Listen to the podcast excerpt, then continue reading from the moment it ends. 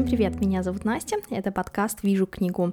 И в этом подкасте мы обсуждаем новинки литературы, старинки литературы и также ищем смысл в синих занавесках на окнах главного героя.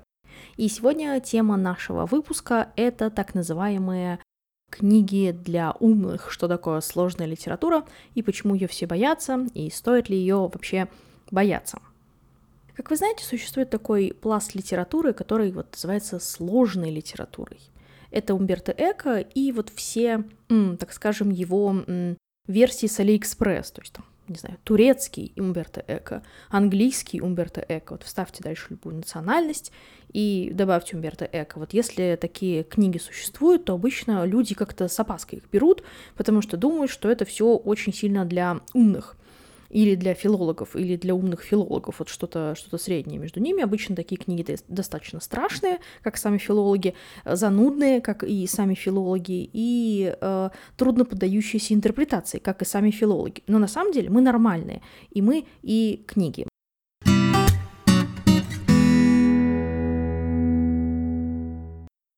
Для начала давайте а, попробуем разграничить интеллектуальный роман интеллектуальную прозу и вот просто такие вот сложные книги. Я намеренно избегаю терминов интеллектуальный роман и интеллектуальная проза, потому что это термины, и когда я говорю интеллектуальный роман, то для любого человека с филфака, опять же, это очень определенный круг авторов, и я вот к этим авторам прикасаться не хочу. Потому что интеллектуальный роман в основном у нас связан с немцами, потому что в обиход вел э, это определение Томас Ман, и вот как раз его «Волшебная гора», и еще игра в бисер Германа Гесса, и вот прочие нерды, вот это все интеллектуальный роман. Там все строится на сложной философии, на постижении каких-то неведомых истин. Э, ничего интересного в таких романах нет, о них я не говорю, вернее, как. Эти романы прекрасны, интересны, но у них э, очень определенный круг читателей. Все-таки Умберто Эко с ними не сравнится. Э, ни в хорошую, ни в плохую сторону, никаких сравнений здесь не даю, просто вот факт, что Умберто Эко — это что-то другое. Также есть такой термин, как интеллектуальная проза. Туда будет относиться Джон Дос Пасос, Джойс, Кавка. Это вот такая проза, которая у нас связана с каким-то вот интеллектуальным сильным усилием, которое вам нужно прикладывать, чтобы вот эти романы читать. Например, если вы читали Улиса, то вы представляете, что да, действительно там очень много усилий нужно приложить, чтобы вообще понять, о чем речь-то идет. Поэтому ни Улиса, ни Кавку сегодня я трогать не буду. Тоже я сегодня потрогаю. Сегодня я в основном буду говорить про романы постмодерна, про милых моему сердцу Умберто Эко и Антонио Байет э, и других некоторых авторов. В российском маркетинге, в бессмысленном и беспощадном российском маркетинге, э, эти писатели почему-то получили такое вот клеймо сложной книги, сложной прозы, правда, почему-то пытаются их продать как интеллектуальную прозу, подразумевая, что, э, наверное, она не для всех.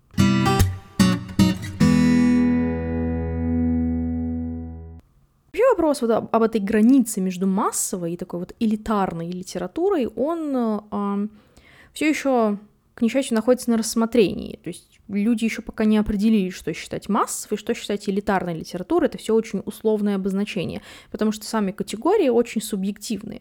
То есть, с одной стороны, Естественно, люди боятся читать такую вот элитарную литературу, а с другой стороны, конечно, не хотят к ней прикоснуться, но это очень страшно, потому что, а вдруг нам покажется, что это слишком сложно, тогда придется признать, что я тупой.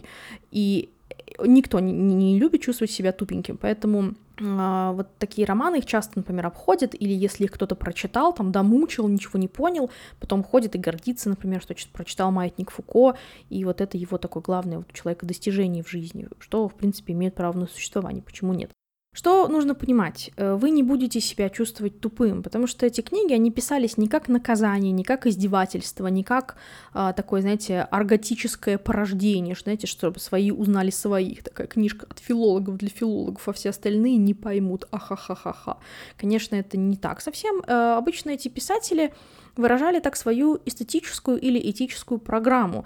И вот эм, эта программа она может быть прочитана определенным образом. Вот эти романы, они читаются несколькими способами, то есть там есть несколько ключей, несколько подходов, как к этим романам подойти-то. Но на самом деле есть один небольшой нюанс. Вообще все романы и так прочитываются по-разному. в зависимости от того, когда вы его берете, во сколько лет вы его берете, в какое время года вы его берете.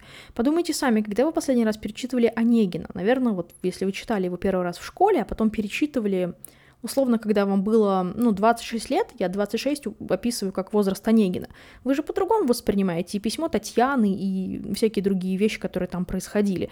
Здесь то же самое. Книга это всегда диалог между автором и читателем. И этот диалог никогда не прекращается, потому что вы меняетесь. Автор, может, и книга не меняется, а вы-то меняетесь, и у вас другой жизненный опыт, и вообще другие какие-то приоритеты могут, и какие-то другие жизненные события с вами могли случиться, что одна книга, которая раньше вас раздражала, вдруг будет являться для вас каким-то утешительным чтением. Все книги читаются по-разному, поэтому нечего бояться больших якобы сложных книг. Это самая большая такая моя филологическая вот боль и обида, когда начинается стигматизация каких-то книг. То есть условно, что вот это Young Adult, вот он только, если вы читаете Young Adult, значит, вы какой-то глупенький, или вам там 15 лет.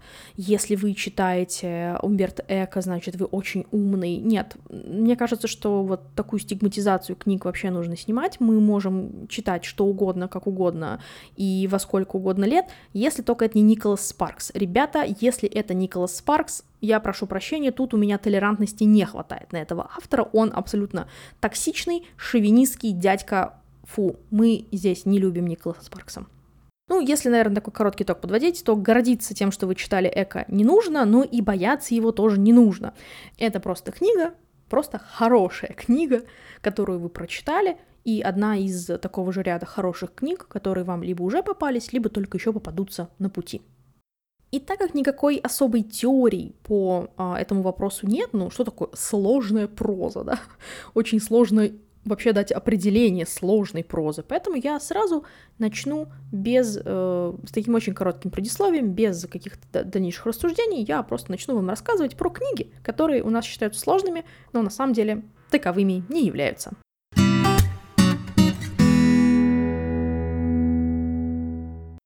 Начну я, конечно же, с Умберто Эко. У него я буду очень-очень рекомендовать два романа. И первый из них, конечно же, «Имя Розы».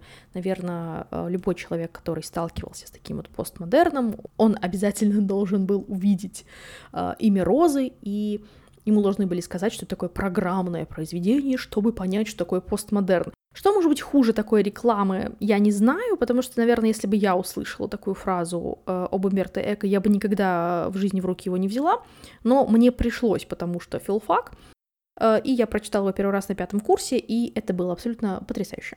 Все дело происходит в средневековом монастыре, и э, книга якобы написана, это уже такие мемуары одного аббата, который, вот когда он все это дело происходило, был послушником. И зовут этого аббата Адсон. Вот прям мой дорогой Адсон его зовут. А его наставника и учителя зовут Вильгельм, и фамилия его Баскервильский.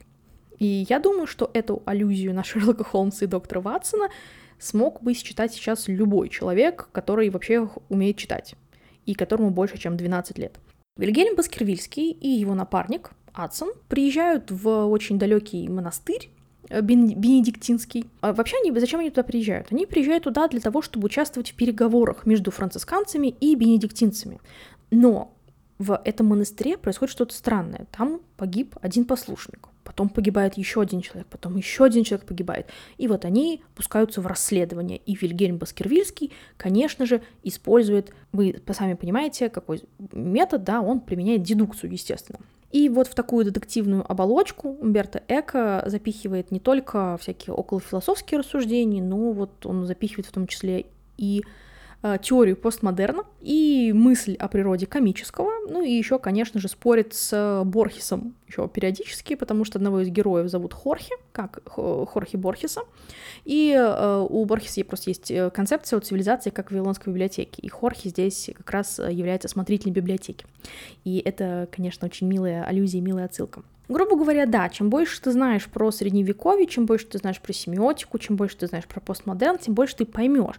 Но опять же, э, читать роман можно как три разных романа, но все вот эти пласты как три разных пласта. И вот эти три пласта, они все в итоге будут разрушены, они будут деконструированы. Э, мы должны в итоге ответить после прочтения на три вопроса. Кто убил всех этих людей? что такое средневековье и что такое книга. Первый пласт — это детективный пласт. Мы видим здесь моего дорогого Адсона, видим Вильгельма Баскервильского. Э, здесь уже тоже начинается такая ирония, потому что он ирландец. Ссылка на то, что имя Шерлок вообще кельтское имя. Оно, кстати, означает э, белый локон или светлый локон, что не вяжется, конечно же, с образом Шерлока, особенно в исполнении Камбербэтча. Вильгельм использует дедукцию, но как детектив ломается здесь? Э, найти преступника ему помогает не дедукция, ему помогает просто случай, и он очень сокрушается по этому поводу, что его бритва Оккама вообще не спасла. И убийцу он обнаружил чисто случайно, это вот, конечно, его очень сильно заботит. Это первый пласт. Второй пласт — это исторический роман. Во-первых, у нас есть аббатство, и все детали, и все, весь распорядок дня, и даже карта нам здесь дана.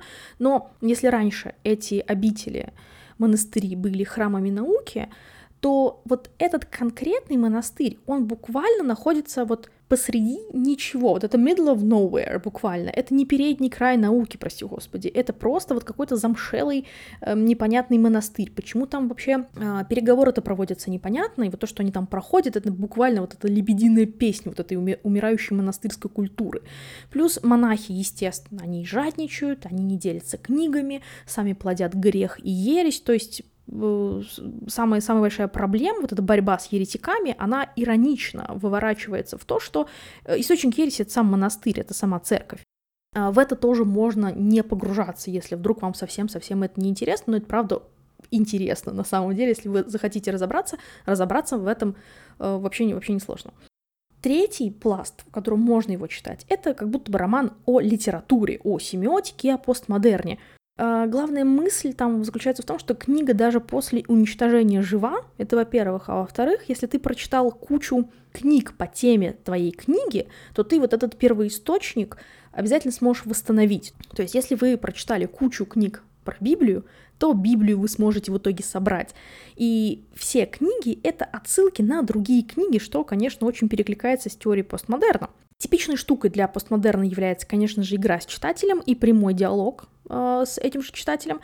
И ключом вот к этой конкретной двери будет выступать смех, э, потому что вот этот вот карнавал, так характерный для средневековья, он появляется в этой книге тоже. И ирония здесь в том, что карнавал характерен для, для средневековья, но не для монастыря. И то, что этот карнавал появляется в монастыре, это, конечно, абсолютно прекрасный и очень, я считаю, умный ход все перевернуто, верх и низ перевернуты, священники дерутся, а священники жадничают, они ну, там вообще абсолютно какие-то вывернутые, выворачивающие сознание вещи происходят.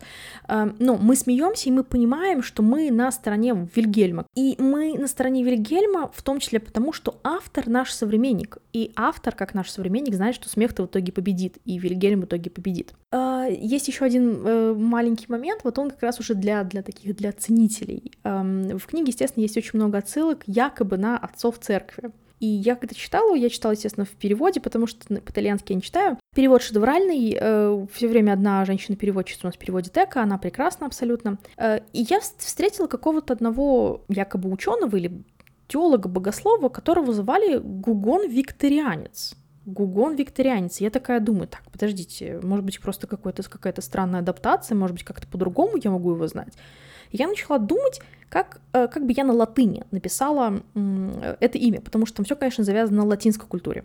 Я понимаю, что это Виктор Гюго, и я, когда я поняла, я очень сильно рассмеялась, потому что, конечно, никакого Виктора Гюго, тем более как э, теолога и философа, не могло в то время существовать, но Умберто Эко сделал такой вот экивок. И сколько таких экивоков мы не заметили, и сколько таких экивоков можно найти, это очень хороший вопрос, и можно в итоге возвращаться к этому роману снова и снова, и каждый раз находить там что-то новое. И поэтому те вот, кто говорят, что Умберто Эко не для всех, они повторяют вот эту мысль Хорхе, вот этого старика, и эм, смотрителя библиотеки, что знание должно быть элитарным, знание должно быть каким-то эксклюзивным, что, конечно, совершеннейший бред. Знаниями и книгами нужно делиться, а не утаивать их, как вот делали эти ребята в монастыре, потому что, да, в, в, в середине, в сердце интриги, конечно, книга лежит, потому что все-таки Умберто Эко э, любил книжки. И э, про книги его второй следующий роман, тоже абсолютно прекрасный, который я тоже очень вам рекомендую, э, «Маятник Фуко». «Маятник Фуко» считается самым сложным романом Умберто Эко, но, опять же, поверьте, вам не обязательно знать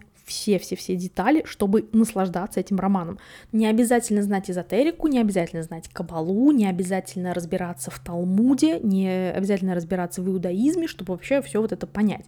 Второй роман 88 э, года тоже, конечно, переполнен отсылками. Он уже просто рассказывает про вот всякие эзотерические штуки, но самое крутое, что он рассказывает о том, как и откуда берутся теории заговора. Э, там есть все. Там есть масоны, розенкрейцеры, иллюминаты, тамплиеры. Вот-вот все, что обычно... Только рептилоидов, наверное, нет.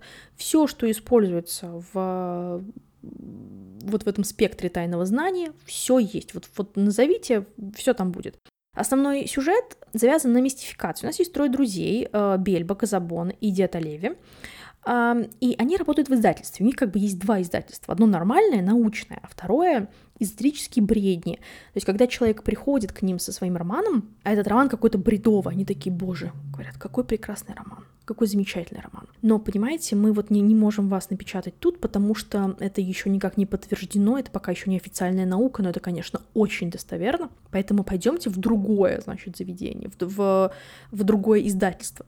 И у них есть как будто бы дочерняя компания, которая печатает вот этот бред. Проблема в том, что этот бред они печатают за деньги самих авторов. Они говорят, понимаете, мы не можем рисковать. Я... Книга потрясающая, но рисковать мы не можем, совет директоров нам не разрешает. И, конечно же, эти ребята соглашаются платить деньги этому издательству, они там выпускают десяток книжек, отправляют им авторские экземпляры, и потом эти книги где-то стоят э, в никому не нужных отделах в книжных магазинах, никто их не покупает, ну и ладно.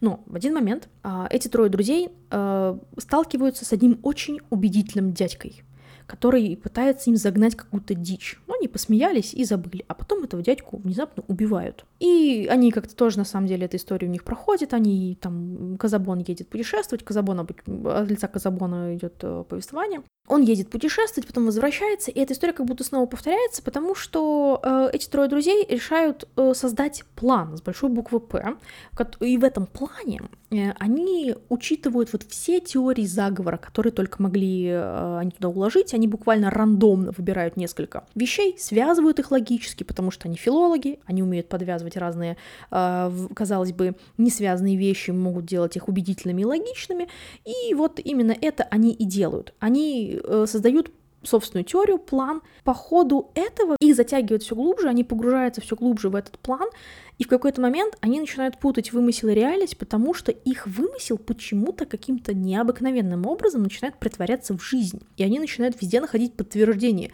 той теории заговора, которую они по приколу абсолютно придумали. И наблюдать вот за этим погружением очень увлекательно.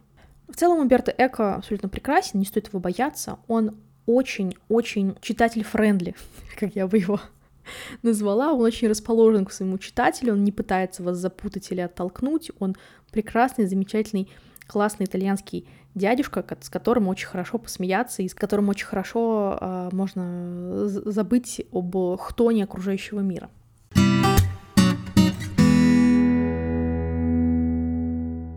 Следующий роман от святой покровительницы всех филологов-задротов, от Антонии Байт, тоже э, лауреата Букеровской премии. И Букеровскую премию она как раз получила за э, роман, который я хочу вам посоветовать. В 90-е она написала роман, который называется Possession. У нас на русский язык он был переведен как «обладать». Это такая попытка э, пересоздать викторианский роман. С точки зрения постмодерна этот текст это такая литература о литературе. Он представляет собой такой метатекст, потому что там герои литературоведы исследуют тексты поэтов. Поэтому вот именно вот он такой текст про текст, с одной стороны.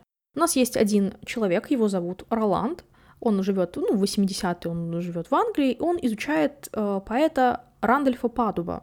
У нас есть девушка, которая зовут Мод, и она, в свою очередь, абсолютно отдельно от этого Роланда изучает э, творчество писательницы, поэтессы Кристабель Ламот. Вроде бы эти персонажи никогда не были, не были связаны, но однажды Роланд наталкивается в библиотеке на какой-то документ, который может намекать на то, что Кристабель Ламот и Падуб состояли в какой-то переписке. А это же такой вообще пласт текстов, такие письма же надо поизучать, конечно же, как же так, тоже диссертация простаивает, там денег нет, финансирования нет, надо как-то э, убедить университет дать вам э, грант на это, на все дело. И вот они объединяют усилия и начинают исследовать и расследовать буквально, что же все-таки объединяло этих двух никому не нужных поэтов XIX века, викторианских. И заглавие романа «Обладать» — это ну, такой, на самом деле, ключ к пониманию проблематики, потому что Антони Байт, она спрашивает как будто бы нас, э, кто кем владеет в итоге. Это ученые владеют знаниями или знания владеют ученым? Проблема вот этих исследователей заключается в том, что когда они начинают исследовать, их жизни как будто бы им уже не принадлежат. Они живут жизнью объекта исследований. Поэтому абсолютно неудивительно, что у нас идут параллели Роланд Мод и Рандольф Кристабель. Притом самое смешное, что Роланд, он себя осознает героем романа э, в очень постмодерновой традиции, и буквально даже ключ нам предлагает, одну из интерпретаций романа предлагает именно он. То есть вот текст сложен, наверное, этим, что с вами вдруг внезапно начинает разговаривать персонаж, персонаж романа. Также очень интересно поговорить про жанр этого романа. На русский язык он переведен как романтический роман. На английском языке э, дана другая характеристика — a romance. А, потому что роман по-английски может обозначаться как жанр, может обозначаться двумя словами a romance и a novel. Но интересно то, что вот переходным этапом между romance и novel это такая ступенечка готического романа. Архитектура, вот этот вот пейзаж, мотив тайны сближают как раз роман э, обладать с готической прозой, потому что там же интересно, там же эти замки, это Англия, этот вереск, все как положено. А готическая проза — это вообще-то изначально родоначальница детектива. И детективное начало проявляется здесь и в традиционном варианте, и в современном варианте. То есть классический детектив, буквально расследование тайны, что же там произошло, что же их связывало, откуда взялся какой-то там непонятный, э, непонятная э, поэма, откуда взялся вот этот непонятный герой, не буду вам спойлерить какой. Это все происходит на основе исторических документов, то есть в духе прям классического же детектива. Но он превращается вот в этот вот постмодерновый антидетектив, потому что рациональный метод дедукции — как у Умберта Эко, они оказываются абсолютно менее действенными, они просто не работают, а работает интуиция, вот я чувствую, что туда нужно пойти, и процесс расследования, сам процесс расследования более важный, чем цель. То есть, когда мы узнаем, у нас такое ощущение, ну окей, мы так как будто бы и поняли, как будто бы мы этого ожидали, это было довольно предсказуемо. Но удовольствие в путешествии, а не в конечном пункте назначения. Роман, я бы не сказала, что он какой-то сильно захватывающий. Но, опять же, мы здесь должны понимать, что это такой псевдо-викторианский роман или нео-викторианский роман, уж как хотите. И Байет, конечно, восхитительный стилист, и она вообще она потрясающая женщина, умнейшая. Я уверена, что те, кто любит викторианский роман, они получат удовольствие, потому что можно его читать без всякой вот этой лабуды про литературоведение, можно его читать просто как викторианский роман о любви. Вот все викторианские штампы вы там точно-точно найдете, в том числе чехотку, в том числе э, нетрадиционные отношения, в том числе э, всякие э, бретонские легенды и многое-многое другое.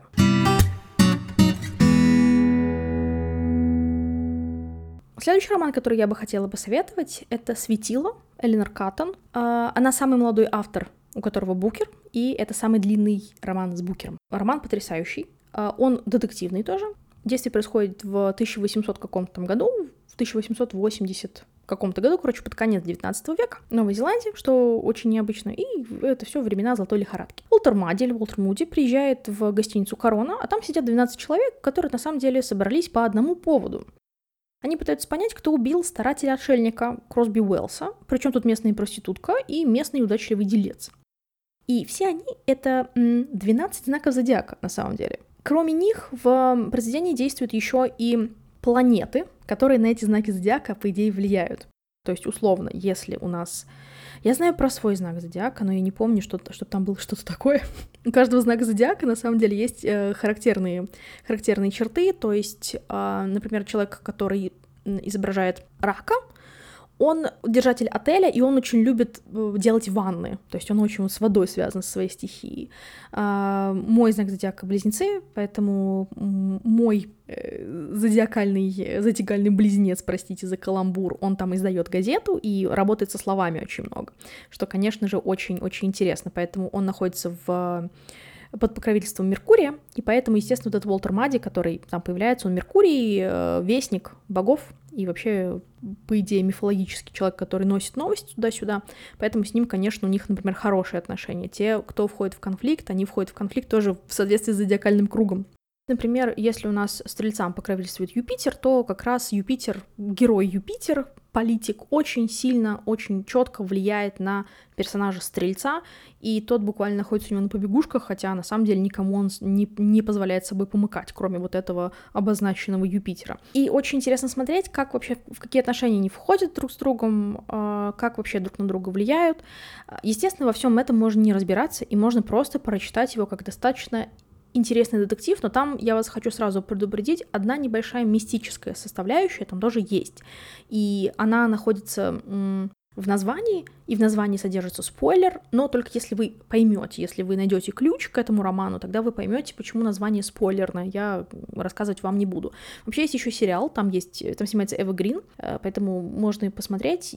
Отзывы не знаю, знаю только, что автор сама принимала участие в создании этого сериала. Книга относительно новая, на 2013 года, и э, сама автор, она сидела буквально в Новой Зеландии и смотрела на карту неба вот в тот период, о котором она пишет. И вот все звездные чарты, которые там появляются, это буквально те звездные чарты, которые тогда действительно, то есть то расположение звезд, которое было актуально для тогдашнего времени. Перед каждой главой, перед каждой частью, наверное, дальше а, как раз дан вот этот чарт, и там написано и показано, какие планеты с кем во взаимодействие вступают, если вам о чем-то говорит Луна в Стрельце, Солнце в Козероге, вот эти вот вещи, там просто можно посмотреть, это значит, что эти герои будут взаимодействовать друг с другом по ходу главы. И главы там буквально математическим образом поделены. То есть сначала первая глава самая большая, потом вторая в два раза меньше, третья в два раза меньше, чем вторая, и так далее, и так далее, и так далее. Пока самая последняя, двенадцатая глава, на там буквально пару страничек.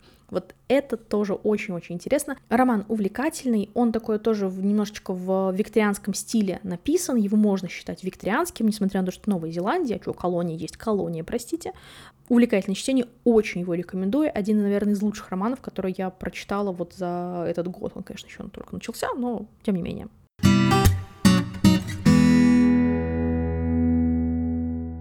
Далее э, мое самое недавно законченное произведение — это «Имя мне Красный» Архан Памук. Э, Архан Памук — это турецкий автор, э, Нобелевский лауреат. Действие романа у нас происходит в 1591 году, это тоже немножечко детектив. Действие, как вы понимаете, происходит в Стамбуле, в, Османском, э, в Османской империи. Придворного миниатюриста находят убитым, э, и погибший работал над иллюстрациями к книге над которой работал не только он, но еще несколько других художников, миниатюристов, миниатюристов, да, ведь есть такое слово, да, наверное, есть. Они работали тайно, это был сюрприз для султана к большому-большому празднику. И заказчик, там, один придворный, а, считает, что а, убил этого художника кто-то вот из тех, кто работал с ним. Плюс ко всему, а, возвращается в город Кара, он племянник вот этого дядьки, который заказал э, эту книгу для султана. Он влюблен в дочь этого дядьки, а дочка уже замужем, и у него, она уже, она вдова на самом деле, у нее, у нее двое детей, и вот снова он пытается забыть ли старую любовь и не грустить о ней, или наоборот все-таки разжечь вот это пламя былой страсти, там вот это еще любовный конфликт идет, тоже очень интересный. То есть мало того, что мы можем здесь узнать очень много про э, Стамбул конца 16 века, потрясающе интересная вещь исторически великолепный очерк. Одной из главных особенностей романа является еще большое количество повествователей. То есть мы видим главы от Коры, от Шекюре, это девушка, дочка этого самого Эниште, этого самого дядьки. А, мы видим главу от лица трупа, мы видим главу от лица трех подозреваемых. То есть у нас есть, когда они сами про себя рассказывают, а есть глава, которая называется «Я тот, кого дальше назовут убийцей». То есть мы еще должны об этом догадаться. Также есть глава от лица собаки, от лица дерева и очень интересная глава от лица красного цвета. Вообще красный цвет он заглавный в романе, да, он называется «Имя мне Красный», потому что, во-первых, эм, от его имени есть вот эта вот одна глава, от имени краски конкретно, и эта краска пересекается с темой, потому что умирание вот этой персидской миниатюры или турецкой миниатюры э, и клэш Востока и Запада тоже, конечно, отражен в этом цвете. И вторая причина, почему это важно, потому что красный — это один из самых важных цветов в исламе. В романе как раз красный — это цвет жизни и цвет смерти в том числе, что для ислама не характерно. То есть он э, в исламе это, тогда, это очень такой положительный, хороший цвет. А здесь он связан со смертью, с жестокостью, с другими вещами тоже. Вот такие вот соединения, жизнь, смерть, мужское, женское, восток-запад, в принципе, характерно для Памука, но и для этого романа конкретно тоже очень характерно, потому что здесь они делают вроде бы э, такую персидскую миниатюру традиционную для исламских стран, с одной стороны, а с другой стороны, они пытаются решить вопрос о том, имеют ли западные вот эти вот э, традиции в изображении людей э, право на существование в Османской империи. Ну, как раз Памук — это один из тех людей, которых называли национальным Умберто Эко, в данном случае турецким. А, ну, понятно, да, что здесь у нас есть э, исторический сеттинг и детектив, но, как я, вот мы сейчас с вами уже посмотрели, у нас везде был детектив, практически во всех романах, о которых я говорила, и исторический сеттинг тоже везде присутствовал, что же это, не Умберто Эко это и придумал.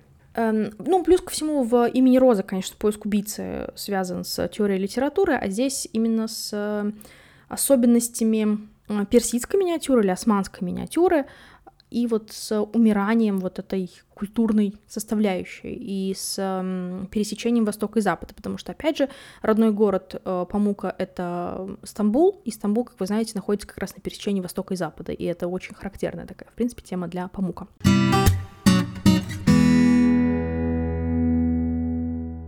Последний пример, это, наверное, больше будет антипример. Этот роман продается как новый Умберто Эко, очередной. Это это романы э, Кристофера Сенсома про Мэтью Шардлейка. Он горбун на службе у лорда Кромвеля и потом у других высокопоставленных лиц Англии времен Генриха VIII и, может быть, чуть подальше. То есть он горбун, и он законник, но он вообще работает как детектив. Ну, как работать? Его вот куда пошлют расследовать, туда он и идет. Почему я его привожу как антипример? Потому что, вот смотрите, вот все романы, которые я уже сейчас перечислила, у них, кроме чисто детективной составляющей, есть что-то еще.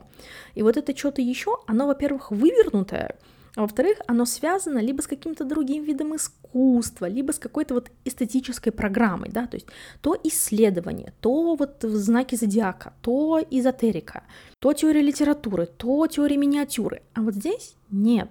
Это просто исторический детектив. И вот так его и надо читать.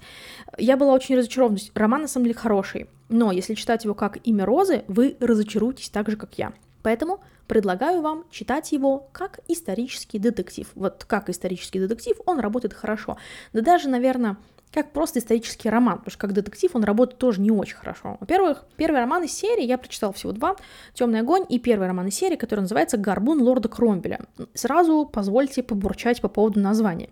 В английском языке этот роман называется Dissolution, который относится к очень определенному периоду в жизни Великой Британии, когда у монастырей отжимали земли. Это называется секуляризация. Почему это происходило? Потому что Генрих VIII как вы знаете, Англия перешла в англиканскую церковь, и это очень ударило по казне. И Генрих VIII говорит, слушай, Томас Кромвель, бабла нет, что делать? Томас Кромвель говорит, а вы знаете, у кого есть бабло? Правильно, у монастырей.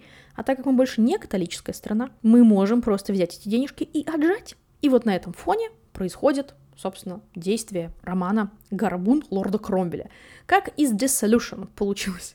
Получился «Горбун лорда Кромвеля» мне неведомо, но, наверное, называть роман «секуляризация» было бы еще страннее, наверное. Замес в чем? Э, в одном из монастырей, одном из последних таких оплотов денежных э, э, монастырских, убивают гонца короля. Это, как вы понимаете, прям государственная измена практически. И вот Мэтью Шардлейк идет э, расследовать это убийство вместе со своим другом, э, со своим каким-то помощником. Ну, он там вообще абсолютно двухмерный, поэтому без разницы, как кто что за помощник, как его зовут. На Ватсона он не тянет там совсем. Сам Шарлейк на Холмса тоже не очень. Э, Сенсом понимает, что он пишет про убийство в монастыре. И он понимает, чем это пахнет. И поэтому он, конечно, делает отсылку на Эко. А, но эта отсылка, она такая, знаете, она такая вяленькая, она такая слабенькая, что я отказываюсь ее засчитывать. А, и предлагаю читать это как исторический роман, потому что там очень много классных исторических деталей, действуют исторические персонажи. Вот как детектив он очень медленный. Вот этот Мэтью Шардлейк, вот он так медленно все расследует, что, в принципе, соотносится с жанром исторического детектива, да, или исторического романа, потому что ну, тогда, в принципе, все было не очень быстро. То, значит, ты скачешь три дня на коне, то ты в болото попал в Йоркшире, то еще что-то с тобой произошло. Эм, то есть все он такой медленный, такой медитативный. Там каждый роман страниц по 500, по 600. Вот так вот на выходные завалиться на диван отлично. Мозг не нагружает вообще абсолютно. Естественно, ни в какое сравнение с эко он не идет, поэтому я еще раз настаиваю на том, что мы не равняем эти два романа. Это разные жанры, это абсолютно разные задачи авторские. Собственно, поэтому вышло как вышло. Если э, не смотреть на этот роман как на вот этот сложный интеллектуальный роман, то вообще прекрасный, абсолютно а, хорошая альтернатива Дэну Брауну. Все, все очень исторически аккуратно, достоверно сделано.